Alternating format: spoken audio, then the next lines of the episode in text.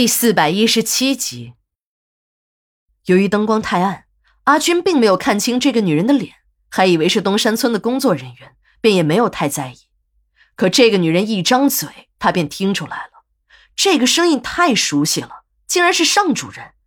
他几乎不敢相信自己的眼睛，又把头向前探了探，这下看清楚了，果真是尚主任。阿军的脑袋嗡嗡作响。自己的上司怎么会出现在东山村呢？难不成他也被王大富抓了起来？这王大富的权力也太大了点儿，居然能跨省！正在这时，已经停止了原地打转的孙副经理押着小芳还有几个手下都上了车。原本宽敞的商务车里，空间立刻显得狭小了起来。这些男人身上的烟酒味道充满了车子的空间。尚主任一阵激烈的咳嗽，阿军知道。他的这个上司嗓子不太好，还有慢性鼻炎，最怕的就是这些刺激的味道。在单位里，同事们都知道，谁也不会在他的面前吸烟。果然，这个女人说话了：“你们几个快从车上滚下去！那么不讲卫生，出门刷牙了没啊？”孙副经理刚想凑近尚主任说话，便被骂的把脖子都缩了回来。尚总，这……孙副经理的意思是想请示一下，都让谁从车子上下去？可这一问，尚主任发了脾气：“你、你、你，还有他，都给我滚下去！”被尚主任点到的几个手下都乖乖的下了车。见这里面并没有包括孙副经理，他这才松了一口气。但让孙副经理吃惊的是，尚主任竟然要把小芳也赶下车。这个女人，这个女人是记者。是王总想抓的人，蠢猪！他是什么记者？就是一个小龙套。按老规矩办，直接扔了。孙副经理一听扔了，立刻领会了领导的意图。这扔了就是把人活着扔进矿坑。小芳也明白了，他在东山村跟着阿军混了这么长的时间，也早已知道了这扔了的含义。在几个手下拉他的时候，小芳大喊大叫起来。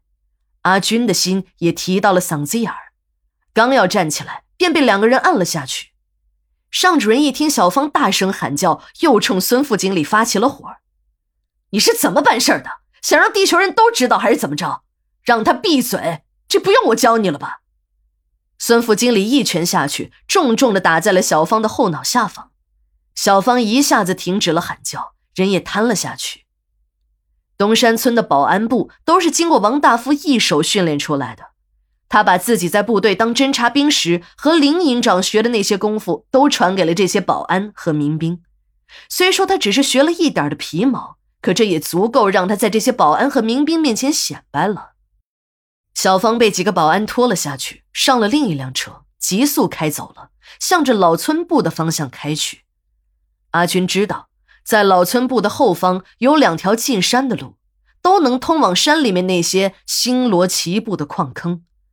一条是小路，距离最近的矿坑只有几百米的距离；另一条是盘山公路，虽说远一些，可也只有几里的路程。这时，阿军的心里一沉，完了，看来小芳也要命丧矿坑了。商务车上。除了尚主任和阿军，就是孙副经理和两个保安了。这时的尚主任态度变得很柔和。阿军呢，你我是老同事了，我们也没有必要绕圈子，就直接打开天窗说亮话吧。你还不知道我是谁吧？我是王总的表妹，混进你们报社呢，就是想多了解一些政策动向。再说了，你们社里最近一些年都不老实，总是做一些吃里扒外的事儿。拿了我们东山村的大笔广告费，还不断的整我们，在这些人当中，就属你折腾的最欢，几乎每年都要向主编打几次报告。别怪我，这都是你自己在找死。